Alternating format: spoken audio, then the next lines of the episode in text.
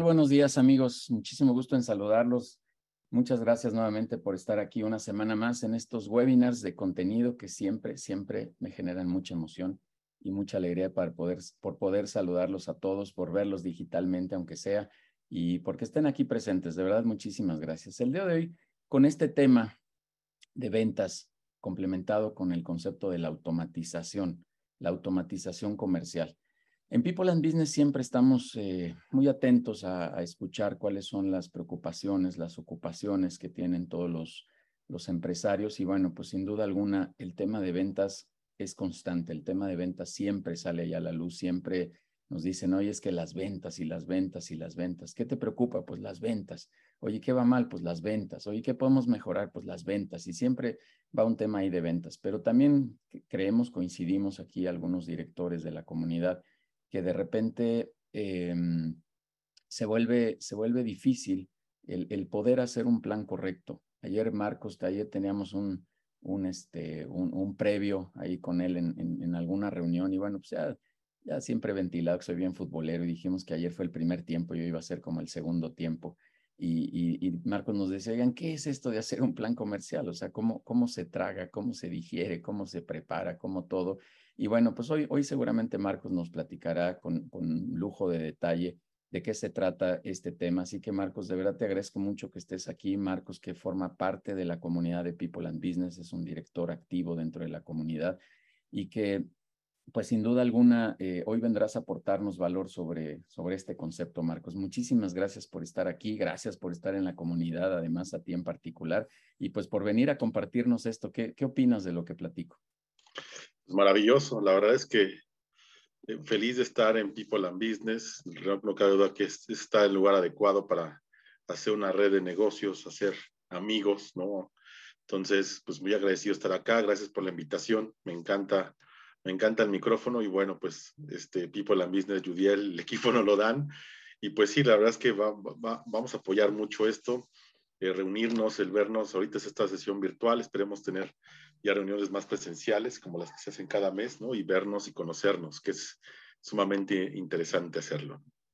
Súper, pues sí, un tema, un tema apasionante. Y mira, tus palabras embonan ahí un poquito, nos dice Marina por acá, aves del mismo plumaje vuelan juntos y llegan muy lejos. Y pues sin duda alguna hoy vamos a hacer un poquito de este, de este esfuerzo y de este enfoque, porque en verdad que, que estamos este, ansiosos por escuchar este tema, así que muchas gracias, de verdad, muchas gracias por, por venir a compartir, Marcos. Eh, déjanos dar unos cuantos avisos muy rápido y, ya nos arrancamos con muchísimo gusto. Como siempre, bueno, pues comentarles de nuestros webinars, los siguientes webinars que tendremos por acá eh, son el eh, Saskia de Winter, que pertenece a la comunidad latinoamericana de speakers, nos hablará de la cómo la incertidumbre puede generar abundancia. Y pues es un concepto sumamente interesante, sumamente atractivo, porque pues todos estamos, pues vamos a decir, como, como andan diciendo por todos lados, saliendo de este tema de la pandemia y que pues sin duda nos genera o nos sigue generando preocupación de lo que sigue y cómo vamos a seguir de todos estos cambios de la famosa nueva normalidad, en fin, pero sabes que ahí nos va a platicar cómo poder generar abundancia partiendo de esta, de esta incertidumbre justamente. Y la siguiente semana tendremos a Miriam Acosta que nos hablará de cómo vender más a pesar del caos, que también tiene mucho que ver con los conceptos de hoy, pero también con la situación en la que estamos pasando eh, después de, la situación de, pandemia y de todos estos contratiempos que tuvimos. Miriam Acosta, ella pertenece al Crack Team 1000, eh, dirigido por mi amigo Juanjo Morales, que le mando un fuerte abrazo, no sé si está aquí en la sala, pero, pero si no, le mandamos un saludo y bueno, es una comunidad también espectacular. Recientemente por ahí les platiqué en, redes sociales que ya, ya, ya, ya tengo ahí mi pulsera de Crack Team 1000 y bueno, pues muy, muy orgulloso de que Miriam venga aquí a platicarnos de este, de este concepto y de este tema. Eh, recordarles de todas nuestras clínicas de entrenamiento, eh, que tenemos muchísimos entrenamientos, más de 70 títulos, más de 70 temas para todos ustedes que, queremos compartirles y particularmente les quiero platicar de la sesión que tendremos con Paco Benítez el, el, el 15 de noviembre, martes 15 de noviembre. Paco Benítez, este speaker que domina muy bien el tema de cómo hablar en público, cómo generar contenido. Y esta es nuestra segunda generación, vamos a llamarle así, los primeros que estuvieron pues sabrán de lo, de lo que estoy hablando y es una sesión muy padre. Vamos a tener, digamos que una segunda, o la, segunda temporada, este, déjenme llamarle así, un segundo eh, bloque para los que ya tomaron la primera y para los que apenas se, quisieran incorporar tendremos una sesión. Es decir, vamos a estar toda la mañana. La primera parte será para los que recientemente o, que se quieran incorporar a este, a este módulo y el segundo módulo será por la tarde para los que ya tomaron el primero o, y para los que se quieran quedar toda la mañana y continuar todo el día en este entrenamiento que va a estar súper interesante. En breve ahí les compartiremos ya la información de Paco, de Paco Benítez y el, y el evento que vamos a tener por ahí, así que encantados. Em, también comentarles, por favor, anoten ahí, 29 de noviembre tendremos nuestra siguiente sesión de networking presencial que también están siendo todo un éxito. Marcos por ahí acaba de estar, nos acompañó también en la sesión que tuvimos ahora en, la, en las Águilas. Nos estamos moviendo por ahí a las Águilas, la Condesa y la Zona Azul para que todos tengan oportunidad de, de, este, de, estar en, en, en, estos eventos presenciales de networking, que la verdad se pone padrísimo. Ahorita que, que arranque Marcos, que nos platique cómo, cómo nos ha ido en estos eventos. Pero súper, y los lunes tenemos nuestras sesiones de relacionamiento todos los lunes de 6 a 8 de la noche, eh, reuniones de relacionamiento para hacer vinculación, para conocer empresarios, para que conozcan sus productos, para empezar a, contactar a más personas que sean de utilidad para sus organizaciones. Así que por favor, eh, escríbanos. Ahorita le voy a pedir allá a Denise, a Dair, que pongan sus datos en el chat. Y mm, con gusto, por favor, escríbanos, insisto, y los invitamos encantados de la vida. También la invitación, como siempre, abierta a los consejos directivos, también para que los conozcan, para que sepan qué hacemos en un consejo directivo. También ayer en la sesión esta que tuvimos con Marcos, tuvimos el análisis de un caso de una empresa por ahí de, tecnología con un producto muy peculiar y demás. Y, y súper, se hace una sinergia también súper interesante y súper padre en pro de ayudar a un empresario con un dilema, con un reto. Así que todos cordialmente invitados y bueno, contentos también de de platicarles que ya, ya, ya lo he dicho por aquí en este espacio, que abrimos eh, People and Business Ecuador, ya tenemos sesiones por allá, si tienen algún amigo ecuatoriano que se quiere incorporar, bueno, feliz de la vida de, de poderlo sumar.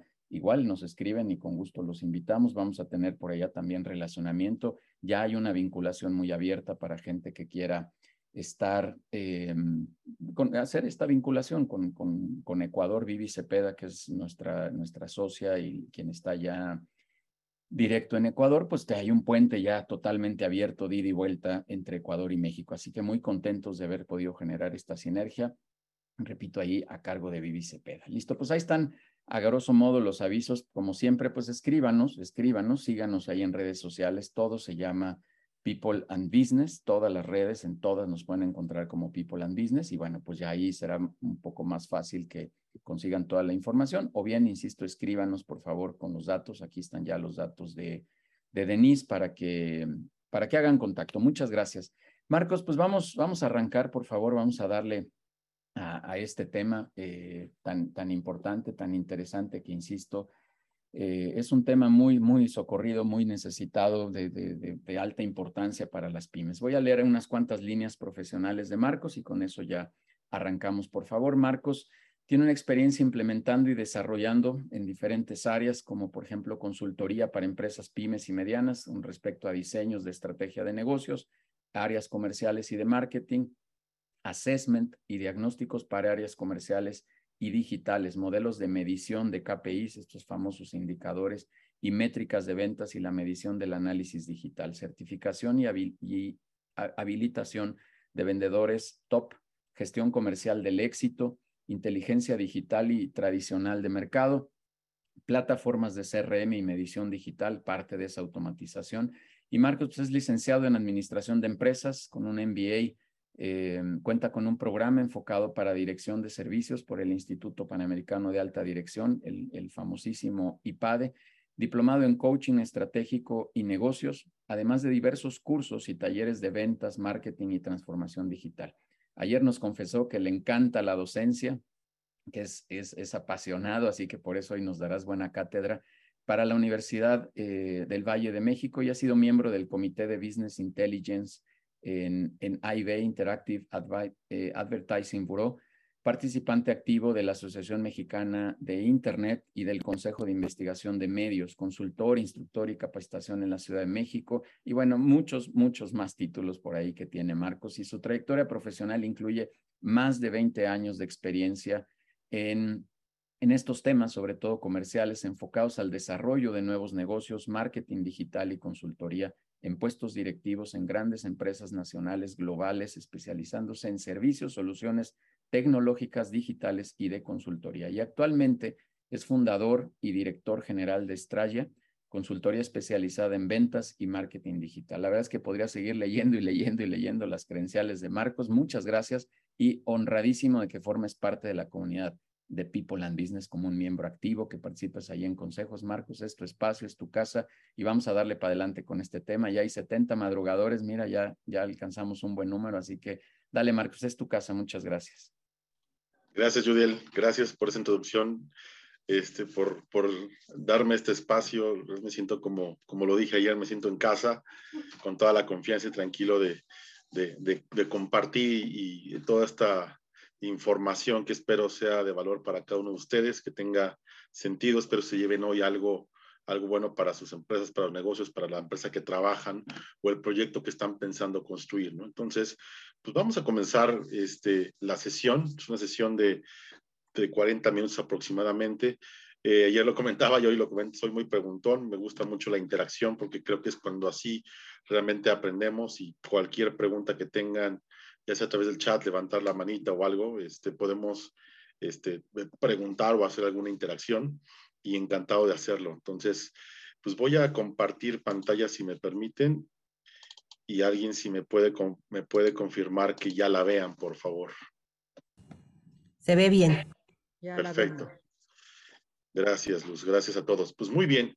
Pues eh, vamos al tema de hoy. El tema, como bien decía Yudiel, pues siempre el tema comercial siempre, siempre es algo que todos buscamos crecer, vender, ¿no?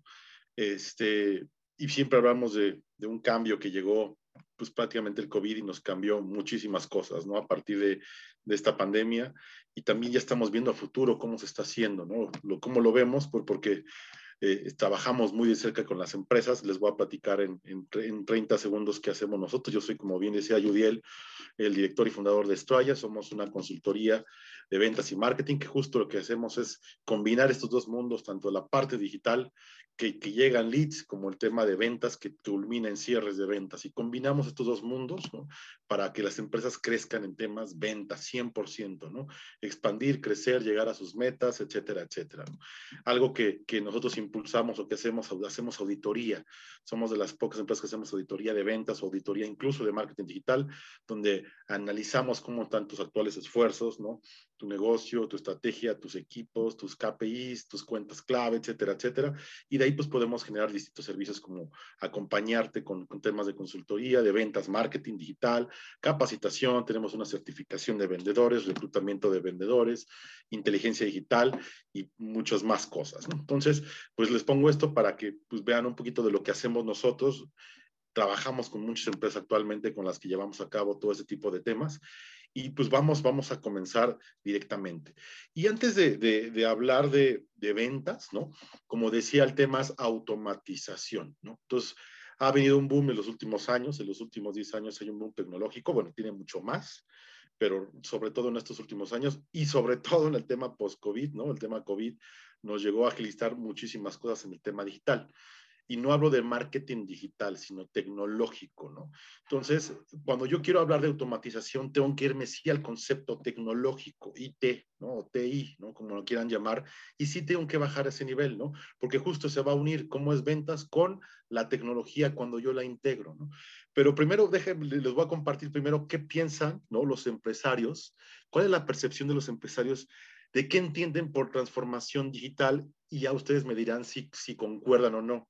Cuando les preguntamos, porque bueno, hay un estudio que se realizó por parte de Salesforce, muchas de las personas dicen, yo que entiendo por percepción por, por temas de transformación digital. Entonces hablamos de sí tecnología, sí redes sociales, por supuesto, sí CRM, temas de innovación tecnológica, Big Data. Entonces, esto es lo que nosotros este, empresarios o empleados entendemos como un tema de transformación digital.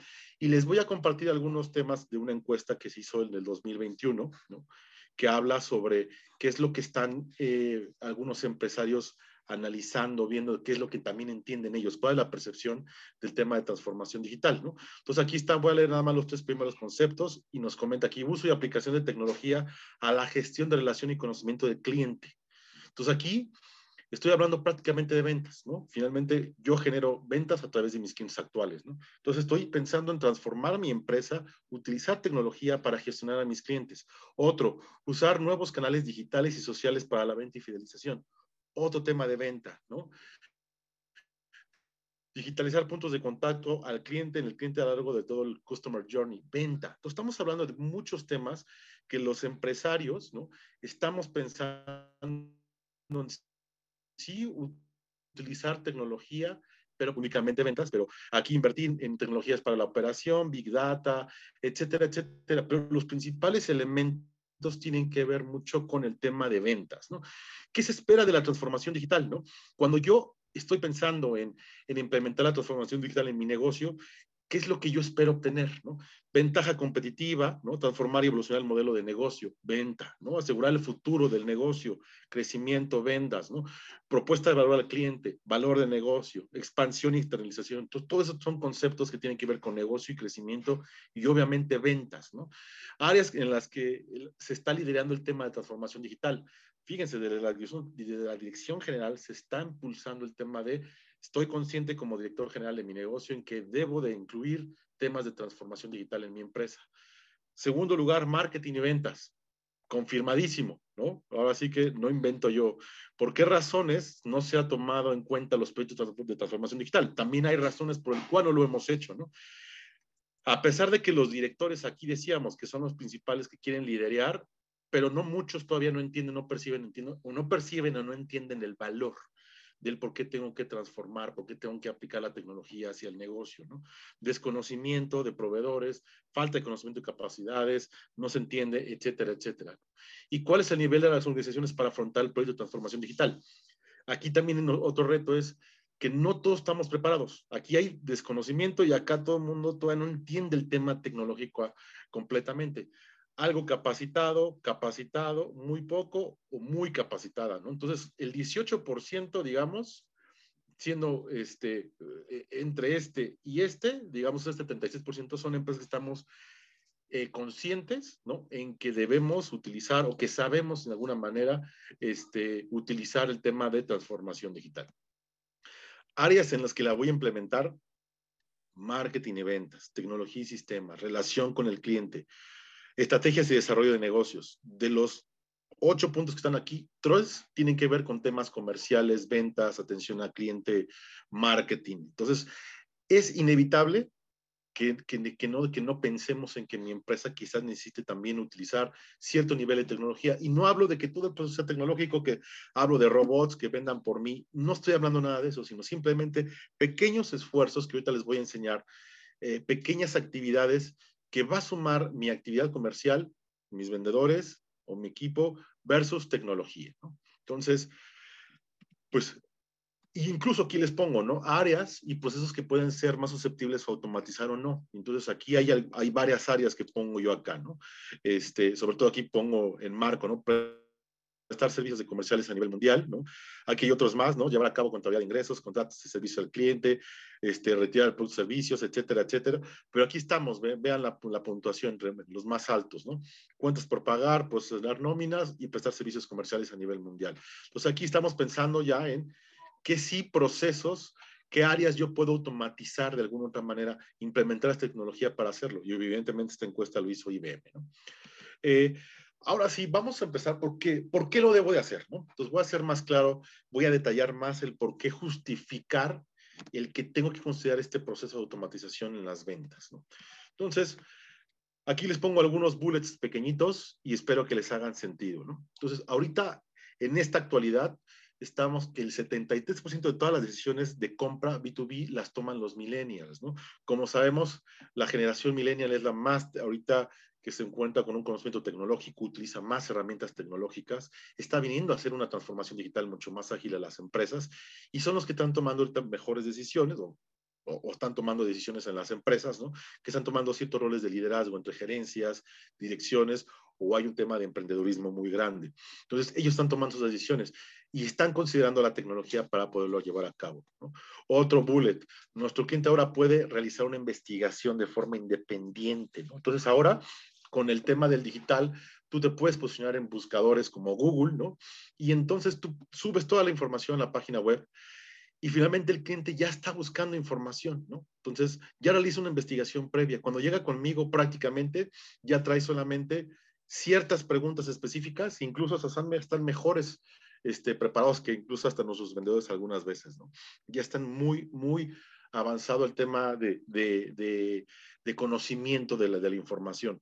De acuerdo al estudio de CSO eh, Insight, 70% de los clientes B2B determinan completamente sus necesidades por sí mismos antes de contactar a un representante de ventas. Este es un claro ejemplo. Yo ya investigué todo, yo tengo mil canal, mil eh, opciones para investigarte como empresa y el producto y cuando llego contigo ya es prácticamente para comprar o para que me digas ciertas, ciertas dudas o algo. ¿no? Obviamente aquí hay un tema de generación, por supuesto hay un tema de generación, eso hay que considerarlo. La venta digital en, en, el mercado B2B está creciendo y se está convirtiendo rápidamente en el futuro de las ventas. Entonces, hoy se dice que es muy común vender productos, ¿no? El B2C, el famoso B2C, yo vendo N cantidad de productos por el e-commerce, ¿no? Pues no, pues vean que ahorita va y una tendencia y aquí está, para 2025, el 80% de las interacciones de ventas B2B entre proveedores y compradores profesionales se realizarán ya a través de canales digitales, es decir, el e-commerce. Ya vaya a poder comprar un servicio de consultoría, un servicio de, de, contabilidad, un servicio de abogados y en 2025 esto, esto es lo que se está pronosticando de alguna manera, que ya el 80% de las interacciones van a poder ser. Entonces, me tengo que preparar y, y desde decir, voy a vender por Internet significa tener desde una, tener una página web, que, hoy es básico tenerlo, pero hay, hay sectores o industrias que no llegan a una página web. Entonces, y, sola, y hablo de empresas, pero también de personas independientes que hoy hacen cierta labor independiente, ¿no? Muchas veces nos hacen abogados, este, contadores, ¿no? Y sabes qué, pues yo vendo mis servicios, ¿no? Pues también tengo que hacerme visible, ¿no? También como independiente, también tengo que considerar el tener, el ser presente en una página web. Y desde ahí empieza la automatización, ¿eh? La automatización no quiere decir que voy a poner robots, repito, y que van a vender por mí, sino voy a utilizar en mi proceso de ventas, voy a poner entre ese proceso de ventas cierto proceso de tecnología para poderlo hacer. Entonces, estos son algunos elementos que yo tengo que considerar y que justifica el poderlo yo realizar. ¿Qué pasó durante el COVID, cuando nos llegó el COVID, ¿no? Y aquí están los meses que llegó el COVID. Esto es lo que sucedió, ¿no? Y este es el, concepto es ventas llamadas realizadas. Hubo una caída promedio del 30% en el uso de llamadas para ventas. Ustedes saben que la prospección en frío es cada vez más complicada, ¿no? Y sobre todo el teléfono, encontrar a la gente, ¿no? Eh, ¿Qué pasó? Pues también la gente se fue a, se fue a casa, ¿no? Entonces, pues no encontrábamos, los, los únicos teléfonos que teníamos eran los de oficina, y vean, ¿no? Antes de la pandemia, empezó a llegar la pandemia y cayó, cayó, cayó, cayó la contactación a nivel telefónica. Hoy a lo mejor no está así, ya incrementó, pero nunca se va a recuperar. ¿Por qué? Porque seguimos trabajando en un esquema híbrido la mayoría de las empresas. Sobre todo las áreas comerciales o marketing, sí son áreas que sí están manejando esquemas híbridos, ¿no? Que sí voy o no voy, las áreas operativas de producción, por supuesto que ya regresaron a la oficina 100%, ¿no? Pero muchas áreas comerciales, ventas, están trabajando vía remota, hay una opción más hacia abierta hacia el home office y hacerlo. Entonces, vean, el, el, el uso de llamadas en frío mmm, se está complicando. Entonces, si yo dependo que mi estrategia de venta sea prospección por teléfono, que déjenme decirles que está muy complicado, si yo considero solamente ese canal para poder vender, ¿no? ¿Y qué pasó con los emails, no? El marketing email, es el, el, envío de correos electrónicos, ¿no? Al contrario, vean, igual a inicios de la pandemia, ¿no? Aquí está el pre de la pandemia y vean la pandemia, la pandemia y empezó a crecer, a crecer, a crecer. El, el poder enviar y la tasa del open rate, que es la apertura de emails. Entonces la gente, como no estaba en las oficinas, no recibía llamadas, pues recibíamos más correos. Entonces hubo un aumento del 30% en el envío, en el registro y en la apertura de correos electrónicos. el envío de campañas de email se puede considerar como una herramienta de automatización comercial. Por supuesto, si yo utilizo un robot, una plataforma que me hace un envío masivos o utilizo WhatsApp para, para mandar mensajes masivos, ese es un proceso de automatización. Eso es lo que yo estoy haciendo, eso es lo que, esto es lo que podemos hacer con automatización en temas de ventas, ¿no? ¿Qué más, no? Y aquí esto es muy claro, ¿no? B2B Marketing Automation es System Market. Es decir, yo aquí, esta es una gráfica prácticamente solamente en Estados Unidos, que siempre es el puntero tecnológico y siempre Estados Unidos es el que lleva la punta hacia la tecnología y después pues se suma a Europa, se suba hacia Asia Pacífico, se suba Latinoamérica, pero siempre vamos a la tendencia de lo que están haciendo este, Estados Unidos. Entonces, vean aquí cómo va el tema de el, invertir, ¿no? En automatizar mi marketing o mis ventas, vean. Y aquí estamos 2022, 2023, 2024, y son pronósticos este, que nos da este Market Reports Board, ¿no? Este, de cómo se espera que va a aumentar la automatización, el automation marketing B2B de empresas que ofrecen servicios de, servicios de, empresa a empresa, ¿no? Y bueno, vamos a esta, esta parte que, que, voy a bajarlo. Ya hablé en un tema como más estratégico, más a nivel empresa, pero ahora quiero bajar a un nivel de vendedor, ¿no? Ahora voy a bajar a un nivel en el cual este, quiero, quiero ser más, más aterrizado y que, y que ahora sí voy a preguntar, puedo ser un poco más interactivo con ustedes, ¿no? ¿Quién me puede decir acá, ¿no? ¿quién tiene un excelente vendedor? Y que me gustaría que alguien levantara la mano, a lo mejor no abren sus cámaras, pero pues levantan su manita y me dicen, ¿sabes qué, Marcos? Yo tengo un excelente vendedor en mi empresa y no sabes, o sea, es magnífico y maravilloso. Me gustaría ver que todas las, que todos los que estamos aquí presentes, este, tuviéramos un excelente vendedor en nuestras empresas o nuestros negocios etcétera, etcétera. Alguien que pueda levantar sus manitas, que me digan, sí, sí, yo tengo, yo tengo un excelente vendedor. Y creo que no es, eh, brilla por ausencia, ¿no? ¿no? me digan que nadie, nadie, no me digan que nadie tenemos excelentes vendedores. Bueno, yo sí tengo una, una excelente vendedora, pero me ha costado mucho trabajo desarrollarla, pero creo que no hay ninguna mano levantada. Espero que sigan aquí todos. Pero bueno, María Laura Borja dice, perfecto, levantó su manita, excelente, ¿no? Alejandro Casas dice, yo tengo, yo tengo un vendedor, no importa, a lo mejor tengo uno, pero es muy bueno, ¿no? Y si tengo 10, pues qué mejor, pero si no todos, si no todos son excelentes, está bien, entiendo. Héctor Jaramillo también levantó su manita, dice, perfecto, ok, ya somos como el 1%, ¿no? De, del 100% de acá, ¿no? ¿Por qué hago esta pregunta? Yo solo tengo uno, Susana también, perfecto. ¿Por qué hago esta pregunta? ¿Qué está pasando hoy con nuestra fuerza comercial o nuestros vendedores? ¿Cuál es el rol que estamos viendo hoy en las empresas? Y como bien lo pongo en la foto, ¿no? Nuestros vendedores están, se están volviendo como esto que aparece aquí en la foto. ¿Quién me puedo decir qué entienden por esta fotito que aparece acá?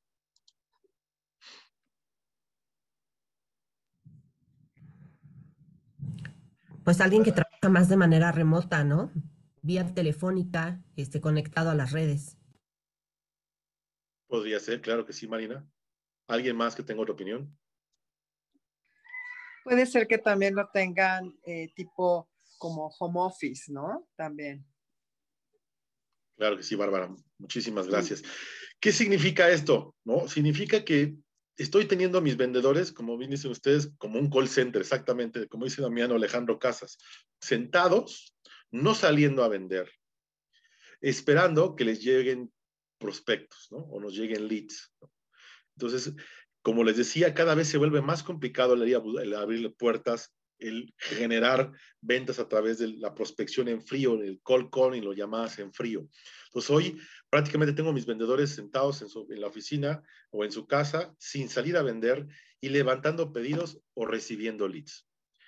¿Por qué está pasando esto? ¿no? Entonces, muchos vendedores nos justificamos y decimos, no, Marco, pues es que ya no se puede vender así, ya no tengo que salir a prospectar, ya no puedo, este, este, como dice aquí Alejandro, todos los chavos están metidos atrás de su computadora y juegan o algo así, ¿no? Claro que sí, ¿no? Pero ya no, oye, cada vez es más difícil, ya no estoy vendiendo así, este, algunas empresas todavía me dicen, ¿sabes qué? El cambaseo. Yo les digo, no, no, no, el cambaseo, el cambaseo, perdónenme, ya no funciona, ¿no? Es como yo que ir este, a dejarle el currículum de mi empresa o, a pedir trabajo y dejárselo al, al, portero, al policía, y de aquí hasta que llegue a recursos humanos me voy a tardar este, 20 años si es que llega y si no es que lo tira el policía a la basura. Es, ese es el esfuerzo que estamos haciendo hoy. ¿Cómo lo volteo? ¿Cómo llego más rápido con los directores o con los roles que quiero llegar? ¿no? Ese es el tema al día de hoy. ¿no? Entonces muchas veces decimos, ahora salgo a buscar o atraigo el famoso marketing digital que es vender sin vender y atraigo, ¿no? Pero esto es lo que en realidad está pasando con nuestros vendedores. Y no quiere decir que, que sean malos vendedores. La forma que estamos viviendo hoy está cambiando. Pero si yo en mi negocio o empresa estoy insistiendo a mis vendedores o yo en levantar el teléfono a hacer 80 llamadas, es donde tengo que, es donde tengo que pensar si lo que estoy haciendo está bien, está mal. Si debo de seguirlo haciendo así o debo de cambiar la forma de hacerlo. Si veo que no me está resultando y no me está dando resultados, pues debo de modificarlo, debo cambiar. Habrá generaciones que decimos, no, no, no, yo viví así y siempre yo, siempre fui bien exitoso en el teléfono y lo logró. Pues habrá algunos que sí lo estén haciendo y que lo estén logrando. Habrá muchos o la mayoría que ya no. Entonces tenemos que utilizar lo que les estoy diciendo, diferentes opciones ya para salirlo. Y una opción, como lo estamos viviendo acá, es People and Business, hacer networking, ¿no? Ir a foros y eventos, estar en webinars para relacionarme, etcétera, etcétera, etcétera. Pero hoy ya el call calling o las llamadas en frío ya no hay solamente una manera de hacerlo, ¿no? Y aquí nos dice Marina, ¿no? Si vemos la manera positiva, también pueden abarcar más evitando desplazamientos. Claro, cuando llegó el, home office, pues todos dijimos, pues vamos a hacer 20 mil llamadas, 20 mil sesiones por Zoom, ya no tengo dos o tres por el tiempo y puedo hacer muchas más, por supuesto, ¿no? Pero para tener esas, esas conferencias, pues tengo que hacer. Entonces, así está pasando hoy en las empresas, ¿no? El, el que yo y mi vendedor se está volviendo alguien que está realmente aquí esperando, ¿no? Este, que yo, que yo le pueda generar leads y que no está funcionando. Entonces, como les decía yo, ¿no? Post pandemia, tendencias que estamos viviendo y la realidad de nuestras empresas, esto nos da, como lo que les decía, debemos de cambiar nuestra forma de vender, sí o no. Si, yo, si yo estoy pensando que voy a vender igual antes de la pandemia que ahora, ya me equivoqué.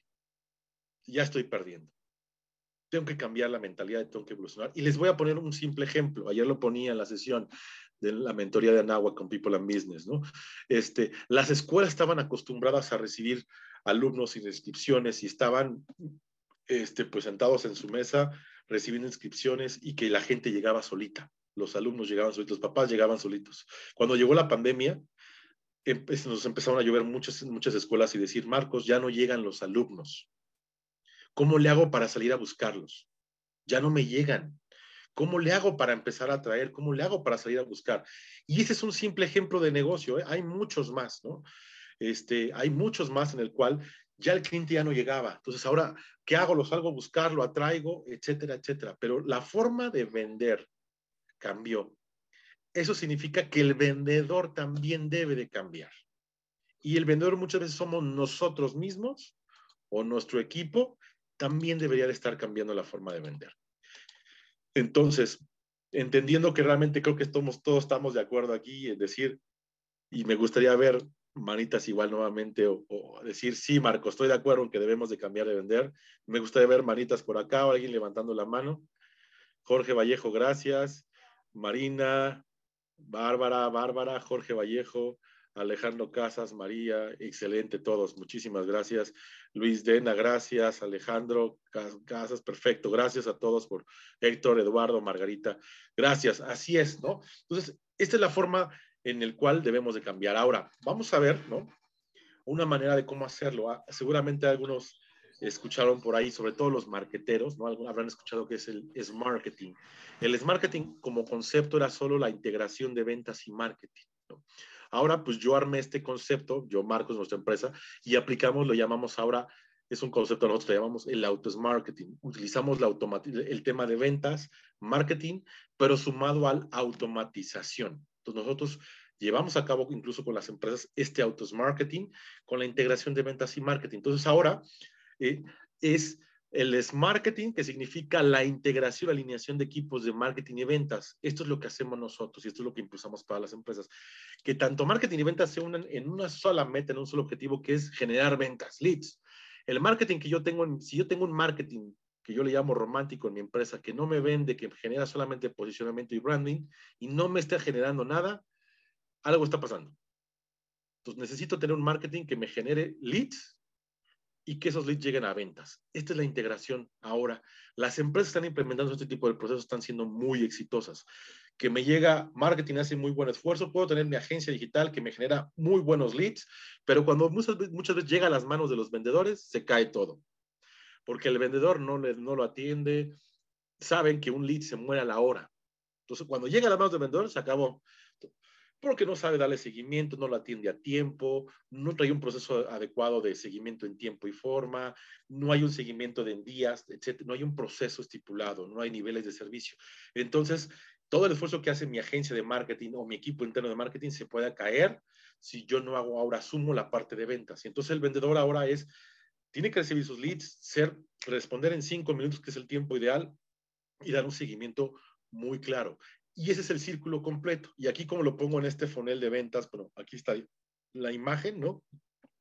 Llega un prospecto, una visita al sitio web, ya se convierte en un lead, un cliente potencial, se aplica un MQL que es el Marketing Qualified Lead, que es, que es un lead calificado para marketing. Marketing califica si es un lead calificado que tenga los datos completos, ¿no? Y luego dice un SQL, Sales Qualified Lead, ventas lo recibe y dice, sí, es un lead calificado que tiene las características adecuadas, un perfil que tiene interés. Y de aquí ya se genera una oportunidad y quizás ya cerramos en un cierre. Entonces, muchas veces hemos visto estos embudos solamente uno de, de marketing o vemos un embudo de ventas. Esta es la integración de los dos mundos. Y aquí es donde empieza la etapa de automatización. Porque aquí yo estoy hablando de atraer. Si ustedes ven el funnel, no, no estoy saliendo a buscarlo, lo estoy atrayendo. Me llega por una página web, llega un lead a marketing, marketing lo califica, ventas lo, lo, califica y dice adelante, se vuelve una oportunidad, lo visita, le da seguimiento, lo ve como el proceso comercial y se vuelve en un cliente. Entonces aquí estamos uniendo los dos mundos y aquí es donde empieza la automatización. Entonces, en esta etapa media, como, como dice acá, ¿no? Etapa media, responsabilidad, ventas y marketing. Y ahí es donde los hacemos responsables a los dos.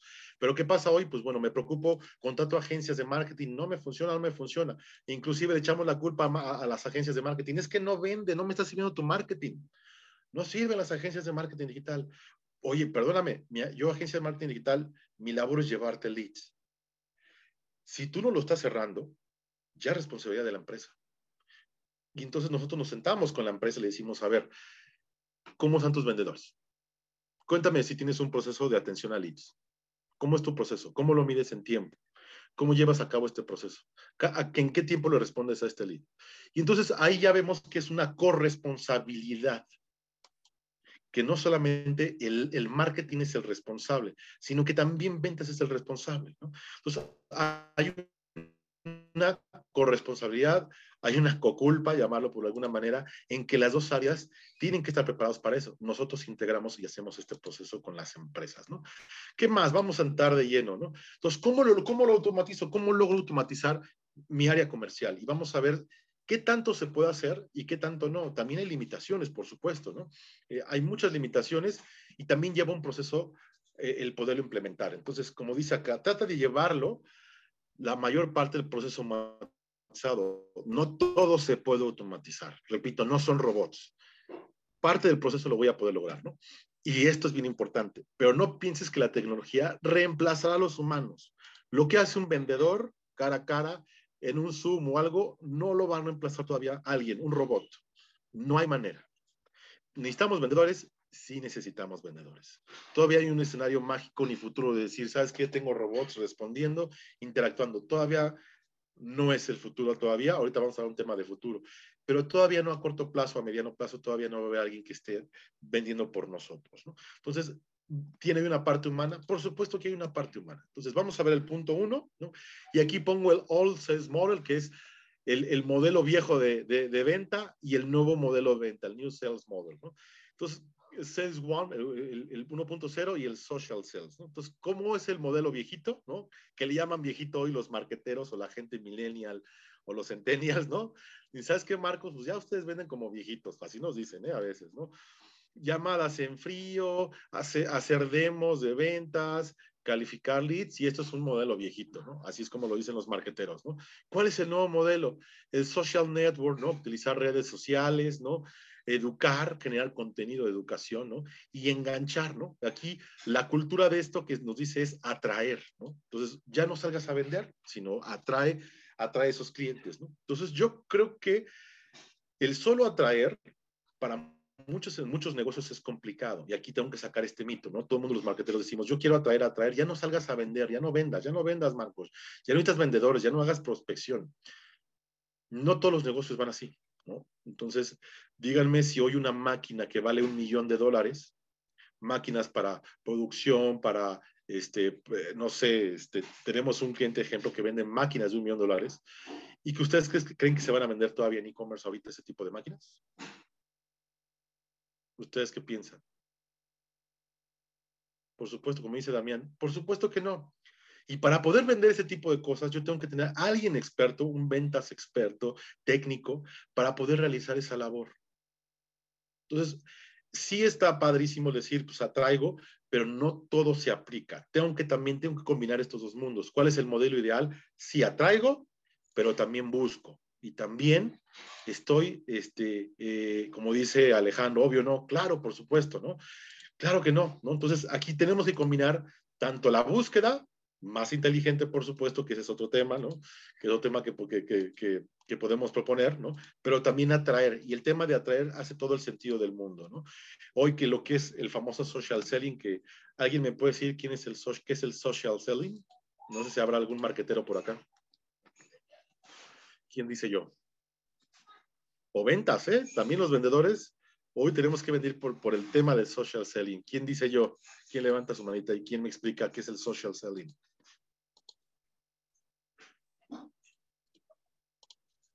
Ahí, perfecto Luis, adelante.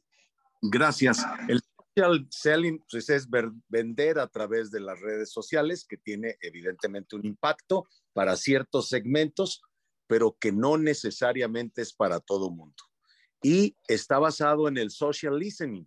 Hay que escuchar las necesidades de, nuestros clientes, hay que escuchar las necesidades que se están desarrollando en nuestra geografía y alguna otra este, escucha dedicada a estas redes sociales. Pero creo que el social selling también tiene sus limitaciones.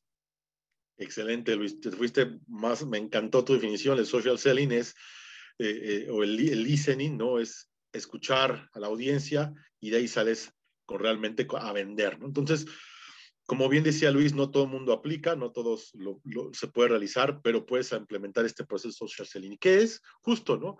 Vender a través de redes sociales, sobre todo si es un negocio B2B, pues lo puedes hacer a través de LinkedIn.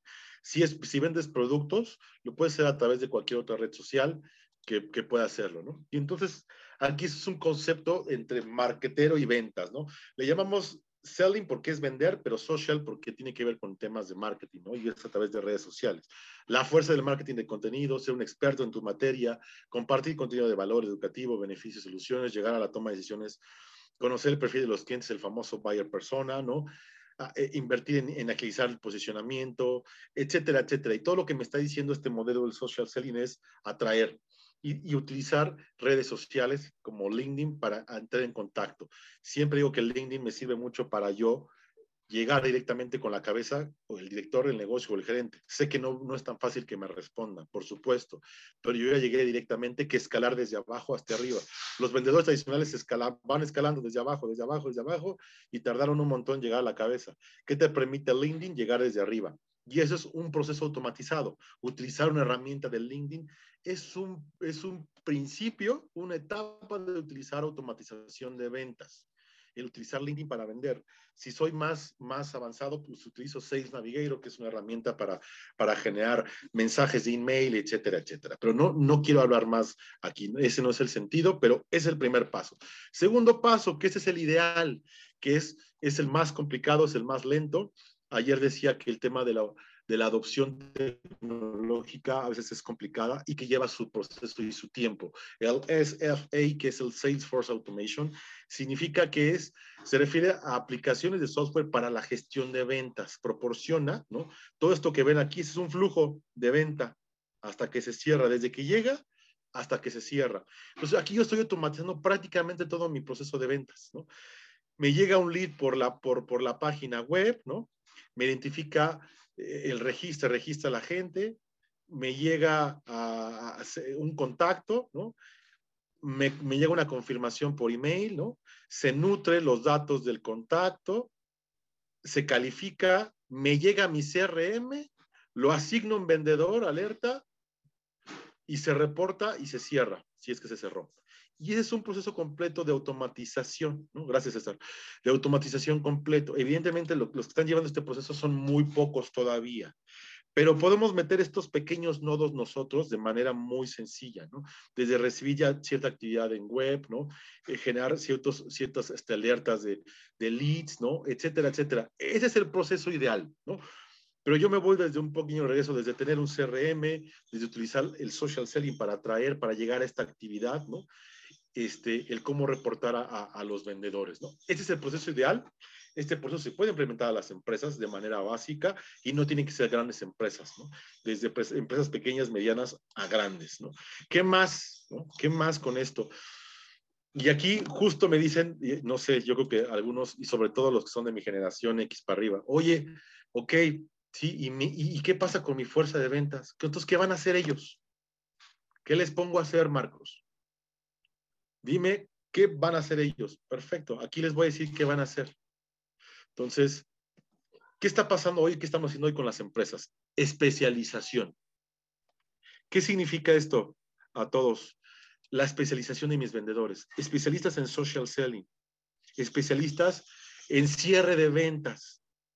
Especialistas en solo generar fidelización a mis clientes, a mis cuentas clave. Ya no hay vendedores perfectos desde prospección hasta cierre.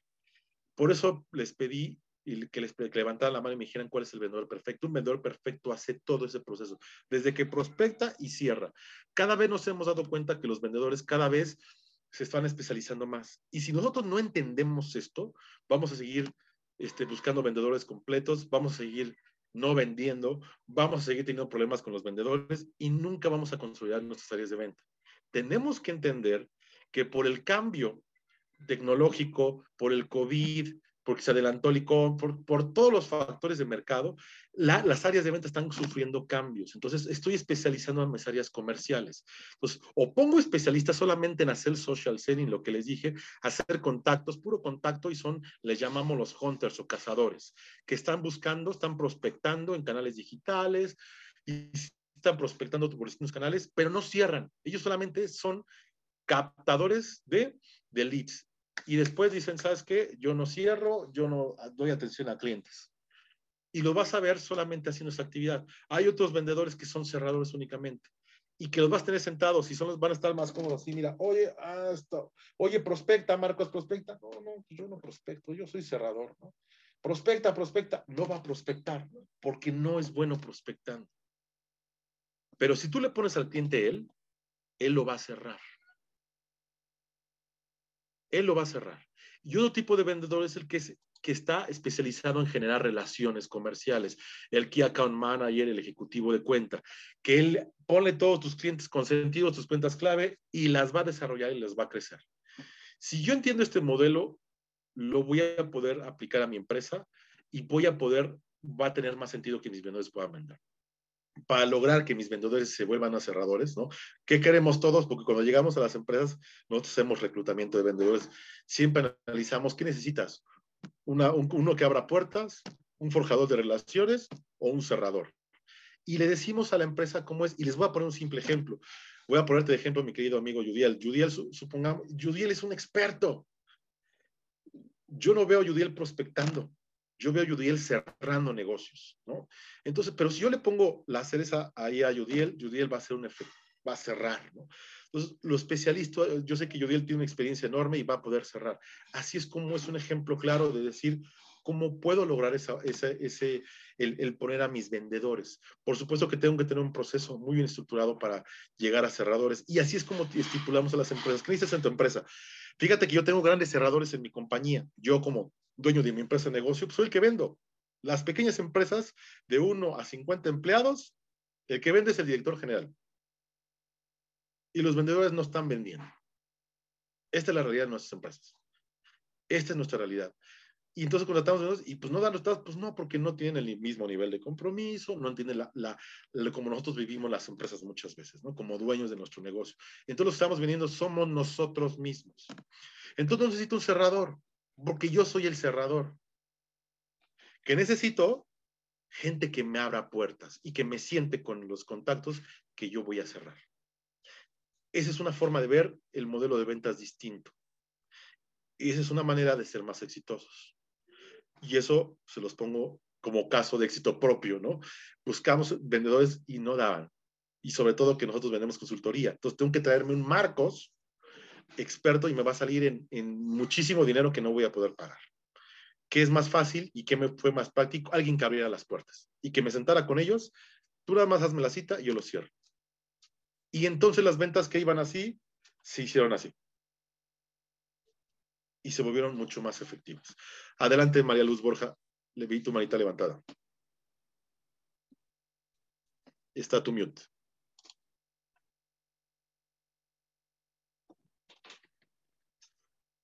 Está tu mute. María Laura, estás en silencio. Sí, sí, sí, perdona. Eh, ¿Dónde te puedo contactar? ¿A través, directamente o a través de Yudiel?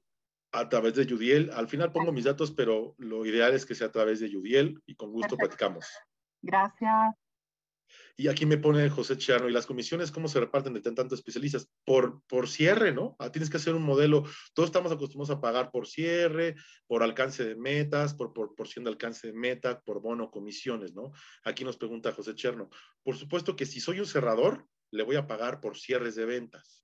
Si es una persona que solo se dedica a generar este, atención a mis clientes, le voy a pagar por, por, por Net Promoter Score, por satisfacción de mis clientes y por crecimiento de mis cuentas clave. Si es una persona que me trae leads, que está abriendo puertas y no cierra, le voy a pagar hasta por lead. Tráeme tantos leads, necesito tantos leads a la semana, al mes, y te voy a pagar por lead, pero no te voy a pagar por cierres. Entonces, mis modelos de comisión mis modelos de, pagar comisiones de compensación son distintos. ¿Dudas hasta aquí, equipo? ¿Alguien tiene alguna duda? Marcos, eh, aprovechando un poco la pausa que haces, mira, aquí arriba hay otra pregunta, hay un par de preguntas. Ricardo Martínez dice, ¿qué es más viable y productivo a futuro? Hoy en día es mejor tener a un prospectador y enseñarlo a cerrar o un cerrador y enseñarlo a prospectar es más fácil tener un prospectador y enseñarlo a cerrar.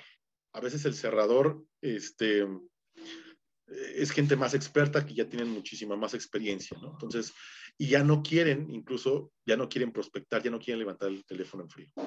Es más fácil eh, preparar a alguien joven y decirle, vamos a empezar, te voy a enseñar a prospectar y que se vuelva, la evolución así empieza, ¿eh? no creen que nacemos cerradores. Todos estamos aquí o tenemos nuestro negocio, empezamos prospectando y nos volvimos cerradores por nuestra experiencia. Entonces, el cerrador, enseñarlo a prospectar es más complicado, pero ya lo somos. Pero ya, ya no, o sea, es decir, ya, yo ya no quiero prospectar desde cero. Yo ya quiero tener una persona que lo haga. Entonces es más fácil tener a alguien chico, un junior, y lo voy a ir preparando para que se vuelva un cerrador. Y es más fácil que él me pueda abrir. Yo lo que busco es que me abra las puertas y yo ya entro y cierro. Espero haber respondido la respuesta. Gracias. Hay otra pregunta un poco más arriba del contexto anterior. Dice, eh, ¿cómo enfrentar, cómo enfrentamos el miedo a crecer o probar este nuevo camino? Eh, te refieres un poco al cambio que mencionabas anteriormente. Pues miren, yo les digo, yo siempre cuando voy a hacer algún cambio, siempre tengo que testear o hacer una prueba, ¿no? Entonces, no hay otra más que eh, intentarlo y hacerlo. No hay otra manera. No hablo de yo confío, yo creo, mi, motivación cero. Yo hablo de, lo tengo que bajar a la realidad. Voy a, voy a, voy a probar este modelo, voy a probar a pagar por lead a mi vendedor, lo voy a contratar y te voy a decir, a ver, Marcos, este, necesito que traigas leads, no te voy a pagar por cierres. Si no me estás cerrando, te voy a pagar por leads generados calificados, bien, bien realizados. Como los hayas traído, ¿eh? no me importa si los trajiste por digital, si fuiste a eventos, si es en bajo relaciones, no me importa, pero te va a pagar por gente que me traigas, que traiga el perfil que estoy requiriendo y que yo los voy a cerrar. Pruébenlo, pruébenlo. Nosotros lo estamos haciendo con las empresas y está teniendo muchísimo éxito. Super, adelante. Ya no hay más preguntas por ahora, Marcos. Adelante. Perfecto. Me estoy ya tardando, ya voy a acabar, ya son las nueve. Muy bien. Entonces, la prospección, ¿qué hago con la prospección, no? Y sobre todo aquí lo dirá la vieja guardia, ¿no? Los que, repito, la generación X o los más grandes, ¿no? Perdóname, mi querido amigo Yudiel, los, los más grandes como nosotros, ¿no? Híjole, pues es que yo estoy casado con, con, la prospección porque así nos funcionaba, o sea, hace, hace 30 años nos funcionaba y si no lo veo en el teléfono haciendo 80 llamadas, no, no está haciendo nada, este, perdón por la palabra, es un huevón, no está haciendo nada, no trae nada, ¿no? Pero esa es una mentalidad de la generación X o los baby boomers. Entonces, los baby boomers tenemos que abrir a decir, ok, ok, ha cambiado esto, vamos a tratar de cambiar el modelo, ¿no? Entonces, sí pueden prospectar, pero hay más formas. Hay, canales relacionales, ¿no? Los, que es un canal relacional? Que vayan a networkings, que vayan a eventos, que, que hagan círculo cálido, eh, otro tipo de cosas que ya no nada más es levantar el teléfono. Hay tres canales que siempre les digo a los vendedores. Un vendedor exitoso maneja tres canales. El canal tradicional, la prospección, el canal relacional, todo lo que les dije, y el canal de social selling o digital. Un vendedor exitoso maneja estos tres canales. Evalúen cómo están sus vendedores o cómo están ustedes mismos. ¿no? Entonces, este, así sí voy. Sí me sirve la prospección, por supuesto, pero lo tengo que complementar con otras. ¿Cuáles son estos beneficios de automatizar? ¿no? Entonces hay reducción en tiempos, por supuesto que me va a reducir tiempos, información en tiempo real. Cuando yo recibo un lead, yo ya puedo empezar a monitorear a través de tecnología todo lo que está pasando. Cuando yo recibo un cliente por un lead, por el marketing digital, este, ya traigo un, traigo un cierto nivel de interés. Ya traigo un 50% de avance de interés. Entonces, ahora ventas lo tiene que cerrar, porque trae una 50 probabilidad de cierre. Entonces, eso me permite yo tener herramientas que me, que me permita ver en tiempo real cómo está comportando, mayor gestión de oportunidades, ya tengo un CRM, tengo plataformas que me ayudan a gestionar mejor todo el volumen de oportunidades que estoy generando, mayor productividad en el equipo. Si yo lo siento a, a ser cerradores únicamente y genero muy buen marketing digital y me llevan un montón de leads, los voy a hacer bien productivos, los voy a hacer cerradores. El gran reto es el marketing digital para que genere leads. Por supuesto que todos me van a decir eso. ¿Y cómo encuentro una agencia que haga leads, que me lluevan, que lo suficientes? Ah, ese es un gran reto, pero eso es otro tema. Hay muchos que lo hacen muy bien. Entonces, si yo tengo muy buena calidad de leads y tengo una agencia, un equipo interno muy bueno que me genera esos leads, siento, tengo a mis cerradores que van a poderlo hacerlo. Y las empresas, sobre todo de tecnología, hay muchas empresas de tecnología que ya, ya lo llevan de esa manera ya solamente tengo cerradores y les genero un montón de leads, ¿no? Y los hago más productivos, no los desgasto tanto y estamos cerrando un montón. Colaboración equipo, incremento del valor percibido, ¿no? Esos son algunos beneficios. Y algunos me decían, oye Marcos, ¿y ahorro o no? Porque es implementar tecnología, es implementar, es un gasto, no lo veamos como gasto, es una inversión, ¿no? Este, eh, es una inversión. ¿no? Sí hay que invertir, por supuesto, es como querer invertir en un mejor vendedor más caro, por supuesto que es inversión. ¿no? Que va a ahorrar a corto plazo, a lo mejor no ahorra. A mediano o largo plazo, por supuesto que te va a ahorrar e incluso te va a traer más dinero. Porque justo con estos procesos nos va a ayudar a, a, traer más dinero. Entonces, al inicio no hay un ahorro, al contrario, hay una inversión. No es gasto, no lo vean como gasto pero después se va a volver muy productivo y se va a, ver, se va a volver rentable. Comprobadísimo, comprobadísimo para todos, se va a volver rentable. Este, y bueno, pues con eso termino un poco para hablarles de, de, tendencias de la automatización, ¿no? Las tecnologías cada vez habrán escuchado el tema de la inteligencia artificial o el artificial intelligence, que es justo la inteligencia, ¿no? Cómo viene la automatización en los siguientes 10 años, ¿no? Y aquí les pongo algunos ejemplos, voy a leer los más, los más importantes, ¿no? Motores de recomendación. Ya no solamente hay motores de búsqueda, donde yo busco empresas, sino me mandan, me mandan información en base a lo que yo busqué me mandan empresas, me pueden mandar más sugerencias personalizadas, individualizadas en motores de búsqueda de empresas, de negocios, de etcétera, etcétera. Google no lo va a hacer o otras herramientas nos va a mandar esta, ese tipo de, de, de proactiva, una, una, actividad más proactiva. Análisis predictivos con todas las herramientas que tenemos, ¿no? Si tenemos automatizado, entre más automatizado tenemos, vamos a hacer modelos de predicción mucho más rápidos, automatizados. No va a tener que hacer análisis, la misma herramienta nos lo va a dar. Aprendizaje futuro, de profundo, esto es lo que queremos todos, ¿no? Conocer mejor al buyer persona o al comprador, quién es, cómo se comporta, este, qué intereses tiene, cuáles son sus pains, cuáles son sus, eh, o sea, cosas más a profundidad que solamente saber no, este, si es género, hombre, nivel socioeconómico, eso ya quedó atrás. Necesitamos saber mucho más allá de nuestros clientes, a qué se dedican, dónde viven, este, qué tipos de intereses tienen, qué es lo que les motiva, detonadores de compra, este, qué tipos de roles tienen en las empresas, ¿no? Y eso es lo que nos va a dar ese tipo de cosas. Hoy nosotros hacemos este tipo de análisis, no tan a profundidad como lo dice acá, pero se van a hacer. Procesamiento de lenguaje natural, toda la inteligencia artificial ya acá van a aprender de manera automática y hoy lo que son los famosos chats, los bots, los chats, pues ya te van a contestar en un nivel mucho más profundo, ya va a haber una interacción más allá. Pero todo esto va a pasar algún tiempo. Entonces, mientras, por lo pronto, preparen a sus vendedores, especialícenlos en el proceso, tengan un muy buen marketing digital y, consideren la tecnología como un proceso para irlo haciendo. Repito, tecnología, desde que utilizo redes sociales, desde que mi vendedor utiliza por lo menos LinkedIn, si tengo un CRM, aunque sea gratuito, no importa. Cualquier esfuerzo, ya vimos lo que significa transformación digital. Redes sociales, CRM, data, muchos conceptos de esto están haciéndolo. Entonces, pues bueno, pues yo no sé si tengan alguna pregunta. Me tardé unos minutos más, mil disculpas a todos. Este, espero que, que, que haya sido de valor.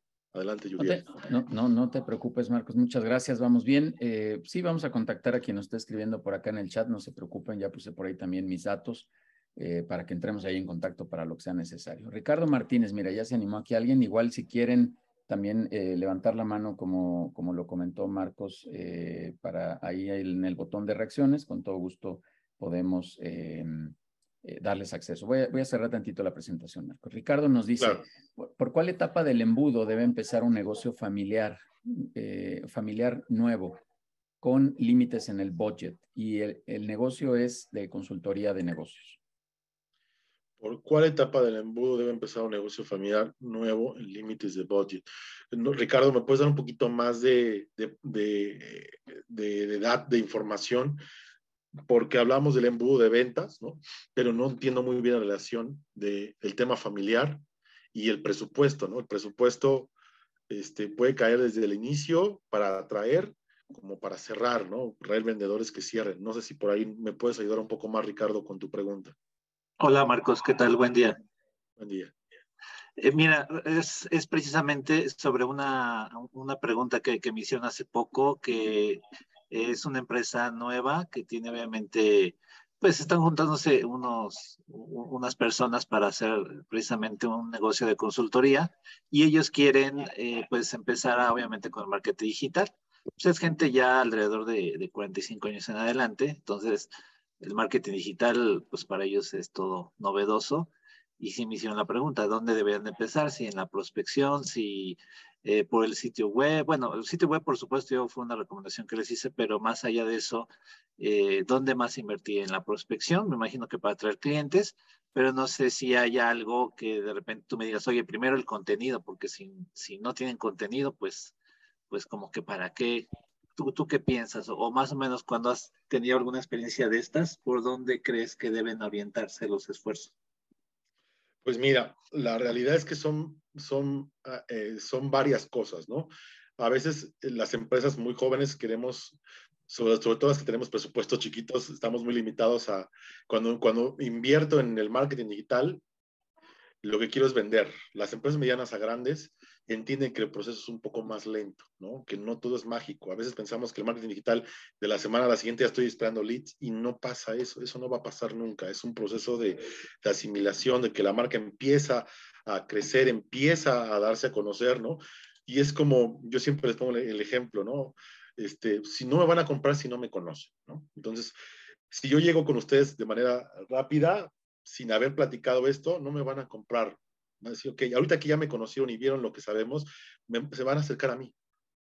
Por supuesto que se van a acercar a mí pero ya tuvimos un acercamiento, ya hubo un entendimiento, y así es el marketing digital. Entonces, tengo que generar ese acercamiento con los clientes, ese posicionamiento, empezar a, que empiecen a conocer a la empresa, empezar a posicionar el nombre, quiénes somos, ¿no? Y va a ser por etapas. El marketing digital tiene etapas desde este, el branding, el awareness, que es estar conscientes, ¿no? De que estén conscientes de que existe mi, marca, ¿no? Y llegar a la última parte, que es la consolidación para llegar a generar leads, ¿no? pero pues lleva un proceso, ¿no? Todo esto lleva un proceso de maduración y obviamente en toda la etapa que les digo se necesita inversión, ¿no? Entonces, en todo, ¿no? Como empresa familiar, empezar con este contenido de posicionamiento de marca y esto nos va a ir de manera automática a traer quizás leads para el tema del marketing, ¿no? Y, y obviamente fuera ya del marketing, pues tengo que invertir en la gente que me va a atender esos leads, por supuesto. Es muy vaga mi respuesta porque tiene que ser mucho más profunda, mucho más profunda pero invierte primero en que te conozcan a la marca, eso le va a facilitar a los vendedores cuando lleguen y te va a facilitar este, el, ir atrayendo poco a poco leads, sobre todo que es nueva, que no nos conoce nadie, ¿no? Ese es el tema. Muy bien, muchas gracias. Aquí hay alguien más que Damián nos dice, cuando hablamos de tener hunters que traigan eh, leads, me imagino debe ser, la idea sería que entreguen leads calificados por venta o solo el lead y de ahí la empresa debería empezar a calificar el lead? No, ya, si yo pongo un vendedor a que me traiga leads, o sea, y repito, lead no, no, necesariamente es el de marketing, el que me llega por la página web. Un lead o un prospecto calificado finalmente es eso. Este, por el canal que venga, si viene por marketing digital, le tengo que exigir a mi marketing, a mi, a mi agencia de marketing, a mi equipo interno, que sea calificado. ¿Qué es calificado? Hay varios elementos, ¿no? Que tenga datos completos, correo, nombre, que realmente traiga un interés, que no sea, este, pasa, es muy común y no hablo mal de los estudiantes, pero quieren aprender, ¿no? Me, si me pasas estudiantes, no es un lead calificado, que realmente traiga un interés, que traiga nombre completo, que traiga un correo corporativo, este, que sea una empresa, etcétera. Yo todo eso primero tengo que definir qué es un lead calificado para mí y si cumple con todas las especificaciones, check, para mí es un lead calificado. Si es un vendedor que está saliendo a traer oportunidades de venta, oportunidades, también tiene que cumplir con lo mismo, el tamaño de la empresa, el giro, este, que, que traiga un interés, lo mismo casi que le puse a los de marketing, le pido a mis vendedores. Si cumple con esos aspectos, por supuesto que, te voy a pagar por esos leads calificados. Si no está calificado, si no tiene ese perfil, es chiquitito, yo te dije que empresas medianas a grandes, pues no te lo cuento, man. Súper. Muchas gracias, gracias Damián por la, por la pregunta. Eh, invitar a alguien si hay, si hay, alguien más y si no, pues iremos, iremos cerrando. Marcos, si quieres reactivar la, la presentación, por favor, para ya ir al último pedacito. Dale. Perdón, pues ya no habiendo preguntas, queremos, ayúdame, Yudiel, tenemos un obsequio, ¿no? Para, para que queremos, ah, pues toda la gente que se, que se conectó por acá, tenemos un obsequio, pero te cedo el micrófono, este, mi querido amigo. No, muchas gracias. Sí, efectivamente, bueno, ya está ahí en la pantalla. Vamos a obsequiar un, un curso para ti o tu equipo. Ahí, ahí ya lo hablaremos en, en privado, ya lo, ya lo platicaremos, pero ese es el obsequio. Eh, Marco, me voy a integrar a esa sesión, si me lo permites, para, para también compartir ahí experiencias desde, desde el pensamiento de People and Business a través mío y vemos ahí que sumamos, pero vamos a regalar este curso de, de ventas para, para alguna organización y la dinámica va a ser la siguiente. En el chat estoy poniendo el correo, ahí está ya. El primero que nos escriba se va a llevar ese curso para, para él o para su empresa, para su organización. Ahí está el correo atención arroba peopleandbusiness.com.mx. Y Marcos, bueno, ahí esperaremos a ver quién, quién resulta ganador. Eh, ¿Algo más que quieras comentar, sino ya para ahora sí cerrar? Terminamos. Muchísimas gracias. Ludiel, primeramente a ti y al equipo de People Ambites por la invitación, por el espacio. Me voy muy contento de, de, de, estar aquí en este espacio. Aquí les dejo mis datos si hay algún interés. Si no, vayan directamente con Ludiel para que esté ese, ese acercamiento correcto. Y pues gracias por el espacio, un gusto y un placer. Espero que a todos les haya dejado un mensaje positivo. Gracias. Súper. Marcos, muchas, muchas gracias. Eh, mira, aquí rapidísimo, Juan Manuel nos dice, ¿crees eh, el número de elementos de vendedores y cerradores va de acuerdo al tamaño de la organización? Esa pregunta es, depende de lo que quieras vender, ¿no? O sea, no es de la organización, sino depende de mi meta de ventas. Oye, ¿sabes qué, Marcos? Yo vendo 100 millones. Ah, bueno, ¿cuánto vende un promedio de vendedor tuyo? ¿Sabes qué? Tengo vendedores promedio que generan 10 millones. Ah, bueno, pues tú necesitas 10. A veces hacemos ese cálculo. Yo quiero, yo, yo quiero cinco vendedores y te llenas de costos. Un análisis básico es el que te acabo de decir. Es cuánto necesito vender y cuánto un vendedor promedio de los míos o el mercado vende. Entonces yo puedo hacer entrevistas con vendedores y sabes que yo promedio vendía tanto. Ahí sacas el número de manera rápida. Muy bien. César, eh, por favor, de volada ahí te veo tu mano digital levantada. Gracias, Marcos. Cuando tú no eres un experto en marketing digital y contratas a una agencia, ¿qué métricas deberías de estar monitoreando del lado del cliente? Te voy a decir métrica del lado del cliente. Ok. Bueno, te voy a decir primero las de métricas de marketing y ventas. Si, si la, agencia de marketing hace campañas, porque me imagino que estás, estás enfocando a temas de campañas, le tienes que pedir, cuando haga campañas, se tiene que traer impresiones, clics. Impresiones son vistas de tus anuncios. Clics es que le dieron clic a mi anuncio. Después de que pasaron la clic, son leads. ¿Cuántos leads? ¿Cuántos realmente son leads? Después llegan a manos de ventas. ¿Cuántos leads se volvieron oportunidades de ventas? ¿Y cuántas de esas oportunidades se volvieron cierres? La conversión de ventas. Cuando ya son clientes, cuando ya pasaban a manos de venta, ya son clientes, el principal indicador cuando ya son clientes son el Net Promoter Score o el NSS. El Net Promoter Score es una pregunta de recomendación.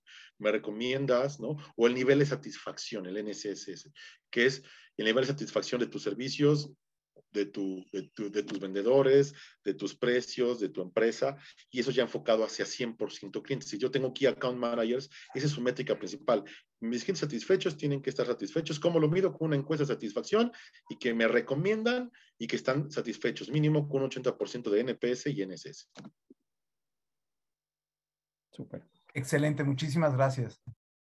César, eh, muchísimas gracias y este, Marcos, pues de, verdad aprecio mucho que, que, vengas aquí a compartirnos toda esta información, actualizarnos, ayudarnos a reflexionar sobre, sobre estos tópicos comerciales. Y bueno, te damos un reconocimiento, como lo dije desde el origen, tú eres un director que participa en los consejos directivos dentro de la comunidad de, de People and Business y, encantado de, de pues, que nos, nos, nos, compartas, insisto. Así que te mandamos este reconocimiento en, en nombre de toda la comunidad por, por venir a a, traernos toda esta, toda esta información que es de muchísima utilidad. Muchísimas gracias, Marcos. Y si me permites, eh, pues ya nada más daré los, los avisos aquí de, cierre y con eso ya damos por terminada nuestra sesión. La, próxima semana tendremos a Saskia de Winter con el tema de la incertidumbre eh, genera abundancia, estos temas interesantes de reflexión después de lo que hemos pasado de la pandemia. Miriam Acosta, eh, perteneciente allá al Crack Team 1000, este, estará eh, hablándonos de cómo vender más a pesar del caos.